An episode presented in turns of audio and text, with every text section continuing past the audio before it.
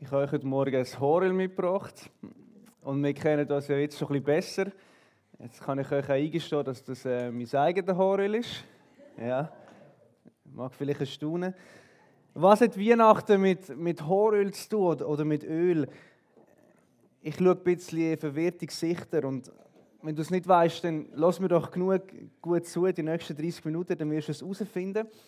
Was du vermutlich weißt, ist, dass wir an Weihnachten Geburt von Jesus Christus feiern. Das wissen die meisten Menschen heute. Aber was einige vermutlich nicht wissen, ist, dass Christus, das ist nicht der Nachname von Jesus. Christus ist, ist kein Name, sondern ein Titel. Und vielleicht hast du schon mal den Begriff Messias gehört. Darfst du gerne weiterschalten. Jesus Christus Messias, das ist die hebräische Bezeichnung für Christus. Und auf Deutsch heißt beides so viel wie eben genau der Gesalbte. Und das ist für uns vielleicht eher etwas Fremdes. Wenn wir kennen Salben oder Öl, kennen wir eher so aus der, aus der Medizin oder aus, aus der Hautpflege. Und das heißt jetzt nicht, wenn man Jesus als der Gesalbte bezeichnet, dass Jesus einfach immer gut eingecremt war heißt etwas anderes, weil zu der Zeit der Bibel sind Könige, wenn sie in das Amt eingesetzt worden sind, sind sie ganz vieles mit Salböl übergossen worden. Und vielleicht wissen das ein paar von euch, Leute, die nämlich am 6. Mai eingeschaltet haben im Fernsehen und die Krönung vom König Charles III. mitbekommen haben. Dort es auch eine Salbung gegeben. Ich habe das Bild mitgebracht. Die Salbung, man, man hat es nicht mitbekommen. Die Salbung hat hinter einem Sichtschutz stattgefunden. Weil die Salbung, das ist so ein intimer Moment, weil in dem Moment wird dem König wie stellvertretend die Macht übergeben, dass man gesagt hat, hey, dort dürfen die Leute nicht zuschauen. Das ist so intim, das behalten wir für uns. Und wenn wir jetzt Jesus als der, als der Christus, als der Messias, als der Gesalbte bezeichnet, dann meint das genau, hey, Jesus ist der erwartete König, der gesalbt worden ist, der von Gott alle Macht bekommen hat. Und ungefähr 400 Mal bezeichnet das Neue Testament Jesus als der Christus. Aber die Frage ist, wer hat Jesus eigentlich gesalbt? Wann ist das passiert? Und das entdecken wir heute gemeinsam. Ihr dürft aufschlagen. In Markus 14, wir schauen die Geschichte uns an. Ich lese Markus 14, Vers 3 und bete vorher noch kurz mit uns. Und Jesus schenkt uns ein Herz, das offen ist für dein Wort. Dass jetzt das passieren, was wir vorher gesungen haben, dass wir den Raum schaffen für dich. Und schenk, dass unser Herz offen sein und das, was wir hört, was wir jetzt hören, etwas darf sein, das nicht nur für heute ist, sondern auch für morgen und für die nächste Woche. Amen. Markus 14, der erste Vers, Vers 3. Jesus war in Bethanien bei Simon dem Aussätzigen zu Gast. Während der Mahlzeit kam eine Frau mit einem Alabastergefäß voll echtem, kostbarem Nardenöl. Sie zerbrach das Gefäß und goss Jesus das Öl über den Kopf. Wir tauchen also ein in ein Fest und das ist kein Weihnachtsfest aber, aber sehr wahrscheinlich so eine richtig schöne Hausparty. Und der Gastgeber ist der Simon, der Simon der Aussätzige. Und das ist noch so ein, ein spezieller Spitzname, weil irgendwie stimmt da vermutlich etwas nicht ganz. Weil wenn der Simon aussätzig gewesen wäre, dann hat er weder eine Hausparty feiern noch, noch mit Leuten zusammen überhaupt essen. Weil Aussatz ist damals eine hoch ansteckende Krankheit. Und wir wissen vor zwei Jahren, wie das war, was man mit Aussätzigen gemacht hat. Man hat sie isoliert. Und das hat man damals gemacht. Aussätzige außerhalb der Stadt in, in isolierten Siedlungen müssen leben. Der Simon hat eine Hausparty gefeiert. Das heißt, sehr wahrscheinlich ist er wieder gesund worden. Wir wissen, Jesus hat Aussätzige geheilt, wieder gesund gemacht. Und so können wir vermuten, okay, der Simon ist mit Jesus in Berührung gekommen, ist geheilt worden von ihm. Und trotzdem wird er hier benannt mit dem Spitznamen. Und das zeigt, hey, okay, irgendwie ist der, ist der gesund geworden und, und trotzdem hat er so seine Vergangenheit noch nicht richtig können abschütteln Simon der Aussetzung, das ist, wenn man, wenn man heute sagen ja, der, der Psycho-Paul oder der HIV-Heinz, das, das machen wir nicht, oder? Das, das ist speziell. Aber sind wir mal ehrlich, so, so lustig wie das jetzt gerade war, wie schnell passiert es, dass man, dass man Leuten so Spitznamen gibt und, und sie, dann, sie dann meidet, auf Abstand geht.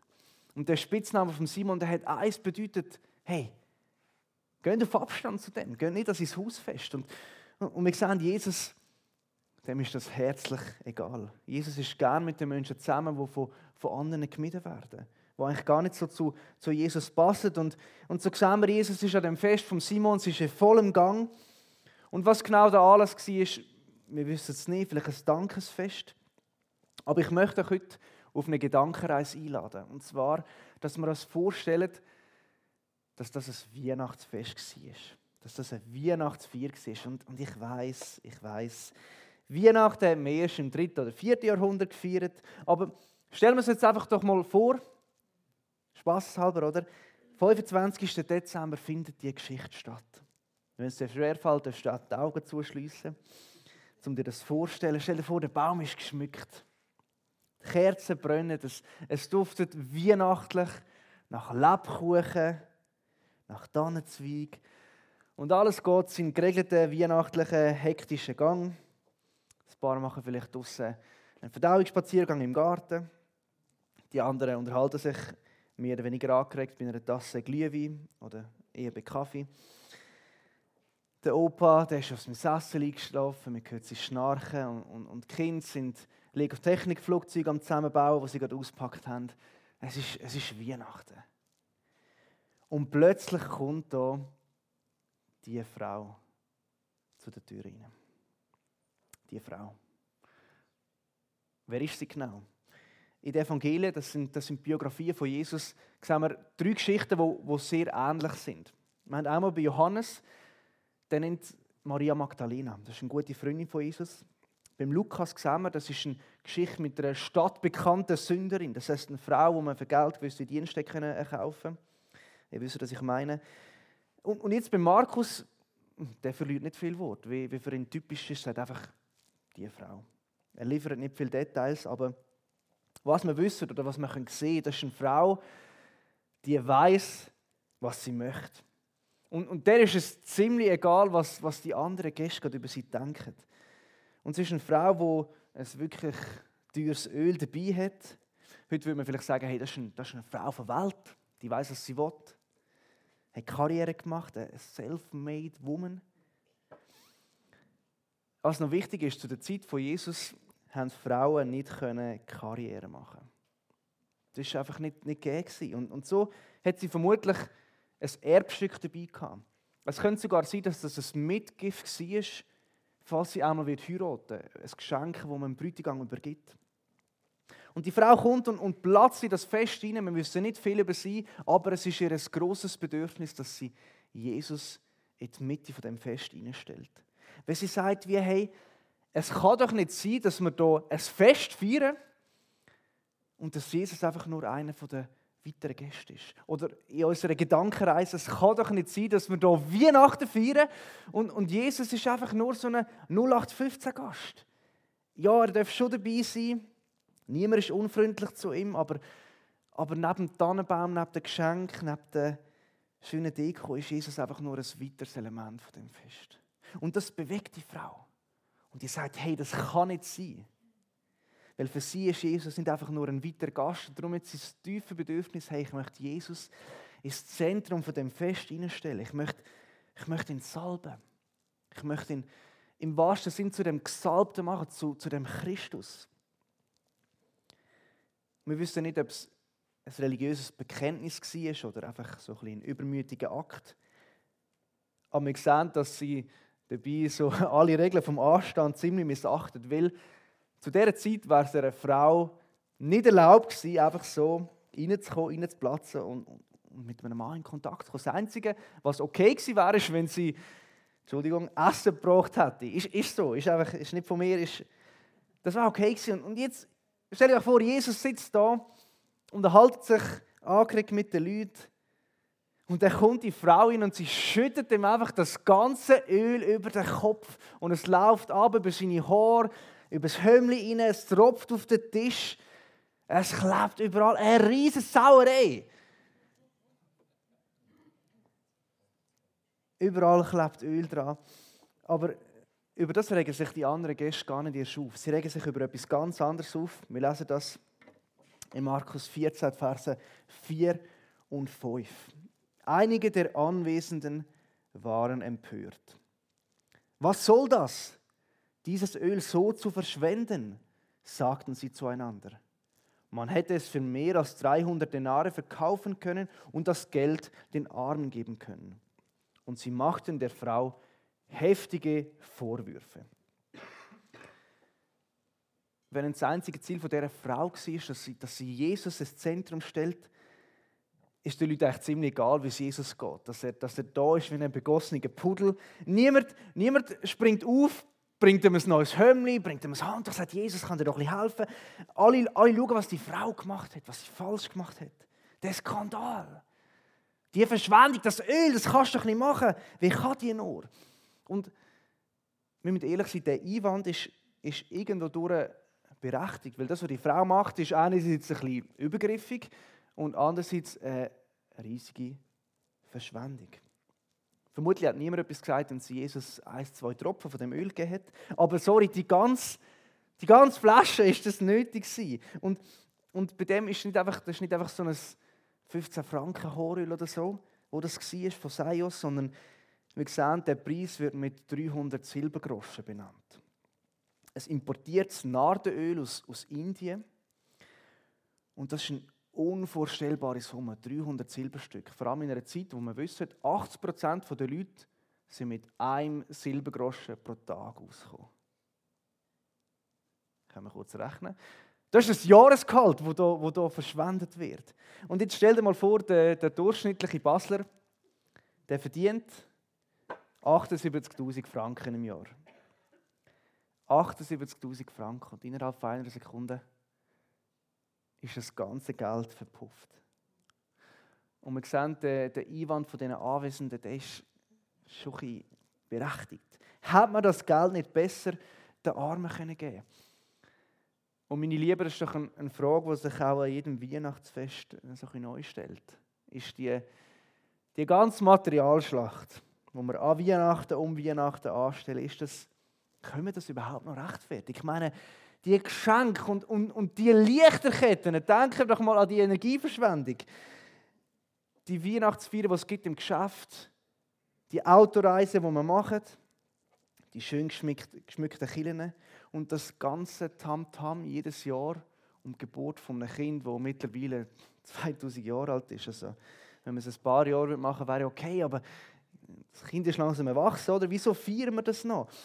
Die Frage stellt sich neu, wieso investieren wir das Geld nicht besser? Könnte Armut nicht schon längstens beseitigt sein, wenn wir nicht jedes Jahr so ein teures Fest für den Jesus feiern würden?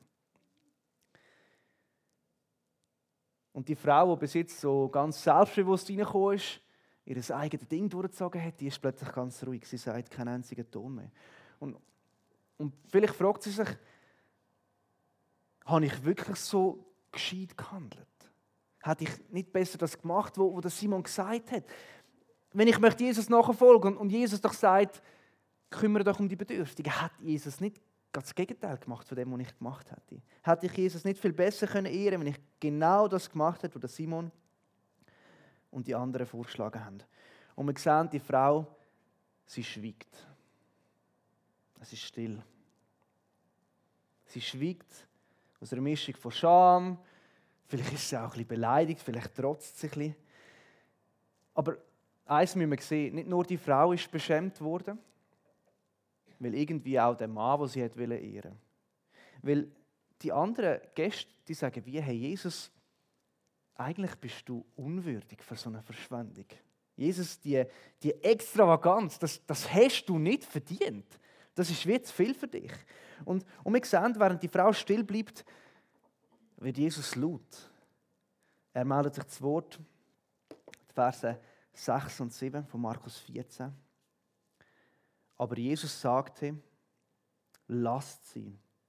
Warum macht ihr es der Frau so schwer? Sie hat ein gutes Werk an mir getan. Arme wird es immer bei euch geben. Und ihr könnt ihnen Gutes tun, so oft ihr wollt. Mich aber habt ihr nicht mehr lange bei euch. Und das ist jetzt interessant, weil, weil Jesus stellt sich voll und ganz auf die Seite von dieser Frau. Und damit stellt er sich irgendwie auch gegen die ganzen schönen, vielleicht auch christlichen Argumente. Und was auch noch wichtig ist, Jesus er macht doch nicht eine Grundsatzdiskussion, wenn es um Armenfürsorge geht oder, oder dass man muss spenden oder soziales Engagement. Es geht Jesus gar nicht um das. Und wichtig ist, dass wir die Geschichte auch nicht als das sehen, weil die Geschichte die darf niemals als Ausrede gebraucht werden, dass man sich nicht um bedürftige Menschen kümmert. Oder so, oder so ein bisschen ein Freipass, so, oh, ich, ich gönne mir jetzt wieder mal. Ich erlaube euch nicht, dass ihr die Geschichte oder, oder meine Predigt braucht, dass ihr euch überteuerte Weihnachtsgeschenke kauft. Das ist, das ist nicht Einladung. Hey? Einfach, dass wir, das, dass wir das geklärt haben. Weil es geht um Jesus. Und Jesus ist nicht einfach ein 0815 Weihnachtsgast. Jesus ist der Gesalbte, er ist der König. Jesus ist, ist Gott. Und wir sehen, dass nur er so eine Verschwendung verdient hat. Nicht ein Mensch, keine Berechtigung, dass man für einen Menschen so etwas macht, aber, aber doch für Gott. Und indem Jesus sich auf die Seite von dieser Frau stellt, sehen wir zwei Sachen, die Jesus betont. Erstens sagt er, hey, Gott hat Priorität vor, vor jedem sozialen Engagement. Und er sagt gleichzeitig auch, hey, nur Gott ist die Verschwendung wert. Und wir uns die zwei Punkte zusammen anschauen. Gott hat Priorität vor jedem sozialen Engagement. In der Pandemiezeit haben wir es wieder davon, ist Kille und, und damit auch irgendwo indirekt Gott als nicht systemrelevant bezeichnet worden. Und immer wieder ist auch, auch die Frage gestellt worden in dieser Zeit, hey, hat Gott oder hat Kille noch eine Existenzberechtigung? Und interessanterweise hat es immer wieder Menschen gegeben, die sich, die sich stark gemacht haben für Kille und gesagt haben, hey, hey immerhin schauen die noch für die Bedürftigen. Also solange es Leute gibt, die Kirchen gibt, die sich um die Migranten kümmern, Deutschkurse machen für die, Essensabgaben für Obdachlose, Unterstützung für Menschen in Krisensituationen. Also, solange sie das machen, ist doch alles gut. Und, und das ist ja alles schön und gut. Es ist schön, wenn wir das machen, aber ein Kirche ohne Gott, ein Weihnachten ohne Jesus, das ist wie, wie Fußball ohne, ohne Ball. Das entscheidende, das entscheidende Element dabei fehlt. Und Jesus ist, ist wichtiger als, als soziales Engagement. Wieso? Weil 100 Portionen Essen verteilt an Flüchtlinge, das langt zwar für einen leeren Magen, aber nicht für ein leeres Herz. Tausend Impfungen gegen Krankheiten können einer unruhigen Seele keinen Frieden geben. Eine Spende in mehrstelliger Höhe langt nicht als ein Eintrittsgeld für den Himmel. Jesus ist wichtiger als soziales Engagement. Und wenn Jesus wichtig ist, wieso, wieso ist es denn okay, dass man, dass man für Gott so viel verschwendet? Wieso ist, ist nur Gott die Verschwendung oder die Ehrung wert? Mit dieser Tat geht es der Frau nicht darum, dass sie irgendwie ihr schlechtes Gewissen so ein bisschen beruhigt. Dass sie sagt, oh nein, mein ganzes Leben habe ich die Armen vergessen, jetzt tue ich halt Jesus alles aufs Maul geben. Wir haben ja gewusst, Jesus war auch nicht der reichste Mann. Er hat kein Dach über dem Kopf gehabt. Es ist ihr nicht um das schlechte Gewissen gegangen. Es ist ihr aber auch nicht darum gegangen, dass sie sich bei, bei Gott irgendwie einschlägt. So. Jesus, jetzt habe ich dich so ein bisschen geehrt, oder? Habe ich etwas für dich da? Könntest du jetzt im Gegenzug nicht etwas für mich da, oder? So, wenn ich Gott beschenke, dann, dann macht er vielleicht etwas für mich. Es geht dieser Frau nicht um das. Es geht ihr nicht ums Einschleimen, nicht ums Kaufen, sondern einzig und allein ums Zurücklieben. Was die Frau dort tut, das macht sie aus, aus reiner Liebe. Und all die von uns, die schon mal verliebt sind, die wissen, Liebe ist manchmal verschwenderisch. Man macht die verrücktesten Sachen, man verliebt ist. Liebe scheut keine Kosten. Und die Frau handelt am Sohn von Gott mit der Liebe, wo die Liebe von Gott selber zum Vorbild hat. Eine Liebe, die total verschwenderisch ist. Wieso hat es Jesus verdient, dass man, dass man ihn so verschwenderisch beschenkt? Weil Jesus alles gegeben hat. Weil er nichts zurückgehalten hat. Weil er verschwenderisch geliebt hat. Wir wissen, Jesus hat, hat mehr als 78.000 Franken auf dem Konto gehabt. Jesus ist der Mitbesitzer vom Himmel mit seinem ganzen Reichtum. Und all das hat er, hat er freiwillig aufgegeben, hat er freiwillig hergegeben, verschwendet für, für uns. Der Paulus, das ist ein wichtiger Autor im Neuen Testament. Er redet in seinem zweiten Brief an die Korinther er über, über Geld und über Spenden. Und mit in die Stelle über Geld und Spenden kommt, kommt plötzlich etwas rein, was über Jesus geht. Er hat plötzlich über, über Jesus. Und er sagt, ihr wisst ja, woran sich die Gnade von Jesus Christus, unserem Herrn, gezeigt hat. Er, der reich war, wurde arm, damit ihr durch seine Armut reich werdet. Das ist Gnade von Gott. Sein, unverdientes Geschenk an uns ist, dass er an Weihnachten seinen einzigen Sohn auf die Erde geschickt hat. Und, und wir wissen, Jesus hat hier vor 2000 Jahren gelebt, ohne, ohne viel Prunk. Und Jesus hat nicht nur sein himmlisches Reichtum aufgegeben, alles Schöne, was er hatte, sondern er hat auch sein irdisches Leben nicht, nicht zurückgehalten. Jesus hat verschwenderisch alle Menschen geliebt, hat seine Zeit hergegeben für andere Menschen, hat jedem eine Aufmerksamkeit geschenkt, hat überall gegeben, wo er nur können. Ich glaube, wir wären alle gerne Freunde von Jesus gewesen, weil das war jemand, der nicht egoistisch war, jemand, der bedingungslos gegeben hat. Und die Armut von Jesus, die zeigt sich in der extremsten Form, nämlich, dass er allein und nackt am Kreuz gestorben ist. Ein erniedrigender Tod, den er in keiner Art und Weise selber verdient hätte. Das ist die Armut. Und Jesus, Jesus deutet das Schicksal unserer Geschichte selber an. Markus 14, Verse 8 und 9, wo Jesus genau von dem redet. Sie hat getan, was sie konnte, die Frau mit der Salbung. Sie hat meinen Körper im Voraus für mein Begräbnis gesalbt. Und ich sage euch, überall auf der Welt, wo man das Evangelium verkünden wird, wird man sich auch an sie erinnern und von dem reden, was sie getan hat. Der Akt von Liebe von dieser Frau ist keine Verschwendung. Obwohl sie vermutlich nicht gewusst hat, was sie hier tut, nämlich dass sie Jesus zum Gesalbten macht, hat sie damit den Nachnamen von Jesus betont. Er hat gesagt, ich mache ihn zu Christus zum Gesalbten. Und so wie die Frau jede einzelne Tropfen von dem Salböl ausgeschüttet hat und es keine Verschwendung war, so sehen wir später in Jesus am Kreuz, wo jeder Tropfen aus seinem teuren Leben ausgüsst. Und es ist keine Verschwendung. Es ist keine Verschwendung, weil, weil Jesus jetzt zwar alles gegeben und ist gestorben, aber er ist nicht tot geblieben. Er ist wieder von den Toten auferstanden und, und hat uns damit zurückgekauft. Er hat die Menschheit zurückgekauft. Durch seine Armut lesen wir, 2. Korinther, durch die Verschwendung hat er uns reich gemacht. Reich, okay. Wie hat er uns reich gemacht? Er hat uns reich gemacht, weil wir zu den Kind von Gott gemacht worden sind. Wir können dank Jesus können wir zu der Familie von Gott gehören. Und, und wie es so ist in einer Familie, dann ist man erbberechtigt. Und was wir jetzt sind, wir sind Erben von der reichsten Familie, was es überhaupt gibt. In der Schweiz ist es ja oft so, dass man gut und gerne mal etwas erbt, wenn jemand stirbt. Und, und, und manchmal, nicht, nicht mehr, aber es gibt ja Leute, die manchmal schon fast so ein drauf schillen, so, ja, dann, dann wird die Person mal sterben und dann bekomme ich dann das Erbe und dann bekomme ich vielleicht das Haus oder was auch immer. Und wir freuen uns auf das Erbe, wo, wo vielleicht mal wird kommen.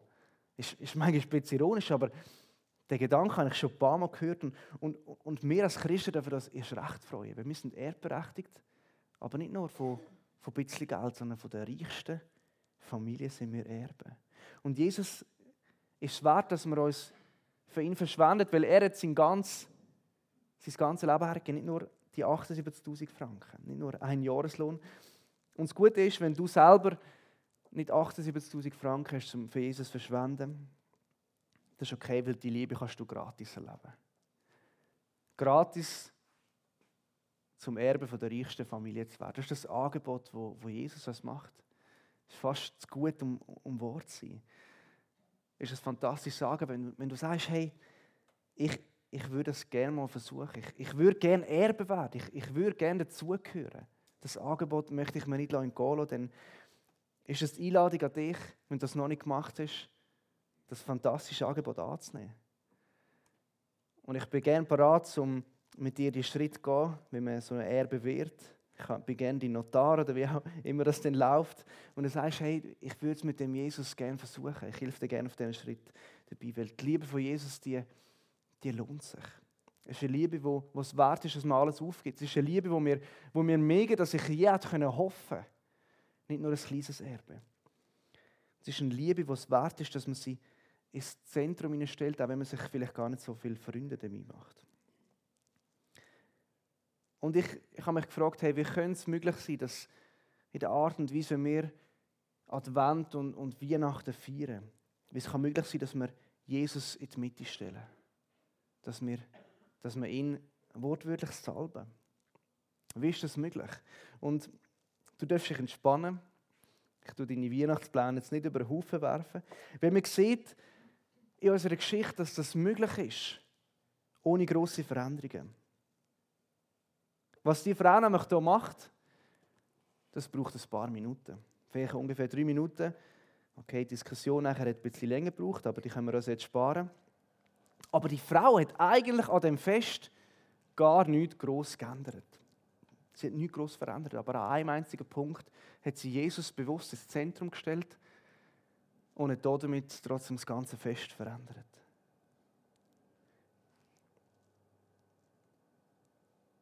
Und ich glaube, wir können Weihnachten auf eine neue Art und Weise erleben, wenn wir, wenn wir uns überlegen, hey, wie könnten wir den Jesus salben? Wie können wir ihn zu Christus machen? Wie können wir ihn in die Mitte stellen und ihn damit feiern? Und das kann etwas ganz Einfaches sein. Es kann ein Tischgebet sein, das vielleicht unerwartet kommt. Wenn in deiner Familie niemand an den Gott glaubt, dass du sagst, hey, ich, ich, ich danke. Weil das, was wir hier sehen, habe ich von ihm bekommen. Es kann sein, dass die Weihnachtsgeschichte erzählt wird, bevor man ein Geschenk verteilt oder vielleicht auch besser nachher, dass alle schön zulassen. Es kann sein, dass du leislige Lobpreismusik ablässt im Hintergrund, statt dass man Mariah Carey hört mit All I Want for Christmas is You, wo man sowieso schon die ganze Zeit hört, dass du auf eine ganz einfache Art und Weise Jesus ehrst. Eine dezente Deko, ein Krippenspiel, wo dir vielleicht die Möglichkeit gibt, die, die wahre Weihnachtsgeschichte zu erzählen, nämlich die Weihnachtsgeschichte, die gar nicht so schön war. Weihnachten, dass, dass Gott ins Dunkle kommt, ins Dreckige, in den leeren Stall hinein. Das kann ein kleines Zeichen sein und, und braucht gar nicht mehr. Aber indem wir etwas Kleines an dem Fest verändern, können wir das ganze Fest verändern, indem wir Jesus ins Zentrum stellen. Und bitte macht das nicht aus einem Pflichtgefühl heraus, weil sich das gehört, weil ich das jetzt gesagt habe oder weil das Gott irgendwie von uns würde, sondern aus Liebe heraus. Aus dem Bedürfnis heraus, dass du sagst, hey, ich möchte Jesus ins Zentrum stellen, ich möchte ihn ehren. Und wenn du motiviert bist jetzt und sagst, wow, cool, ich möchte es unbedingt machen, aber jetzt haben wir leider erst den 10. Dezember, jetzt muss ich noch so lange bis Weihnachten warten. Gute Nachricht für dich, du musst nicht bis zum 25. Dezember warten. Wir haben eine Weihnachtstradition oder Adventstradition, dass wir Sonntag für Sonntag die Kerzen von dem Adventskranz anzündet. Das ist etwas, was ganz viele machen, auch wenn sie selber gar nicht gläubig sind. Und, und meine Frau und ich, wir haben uns gedacht vor ein paar Jahren, hey, wie könnten wir, indem wir uns an dieser Tradition anschließen, Jesus ins Zentrum stellen von dieser Zeit? Wie können wir Jesus bewusst ehren? Und wir haben angefangen, dass wir einfach einen ganz kurzen Moment bewusst mit Jesus verbringen, wenn wir die Kerzen anzündet ein Bibelvers, der vorgelesen wird, wo, wo Jesus geht, weil, weil er als das Licht beschrieben wird, wo, wo unsere Dunkelheit hell macht. Ein kurzes Gebet, wo wir, wo wir Jesus danken. Danke, Jesus, bist du, bist du arm geworden, dass wir reich sein können. Ein einfacher Chorus vom Adventslied, wo man singt, Oh komm, oh komm, Immanuel. Wo man sagt, komm Jesus, komm in das Zentrum von unserem Fest. Wir wollen dich ehren, wir brauchen dich, weil, weil ohne dich kann es nicht Weihnachten werden auf eine ganz einfache Art und Weise. Und, und ich habe dir eine Frage mitgebracht, wo du kannst darüber nachdenken. Jetzt noch im Gottesdienst oder während dem nächsten Lied, wir werden singen. Wie könnte ich in dieser Adventszeit, in dieser, in dieser Weihnachtszeit, wo, wo alles voll ist, sind wir ehrlich. Es ist so voll, es geht nur noch zwei Wochen übrigens. Dieses Jahr haben wir ein bisschen weniger Zeit. Wo alles so voll ist mit, mit Terminen, mit Geschenken kaufen, mit Gutzli machen, mit Dekorieren. Wie könnte ich in dieser Zeit Jesus bewusst ins Zentrum stellen und Weihnachten auf eine neue Art und Weise leben? Ich bete mit uns. Jesus, wir, wir feiern dich, wir wollen dich zu dem Gesalten machen. Und wir wollen dich bitten, dass du uns zeigst, wie wir dich ins Zentrum von dem Fest stellen können, dass Weihnachten nicht nur Tradition ist, nicht nur ein kommerzielles Fest. Zeig uns, dass du der Christus bist, der von Gott in die Welt gesendet worden ist, um uns zu retten, um uns zu heilen, um uns zu segnen. Und zeig uns, wie wir dich in dieser Zeit ins Zentrum stellen können. Und wir brauchen dich, dass du uns erfüllst mit deiner verschwenderischen Liebe,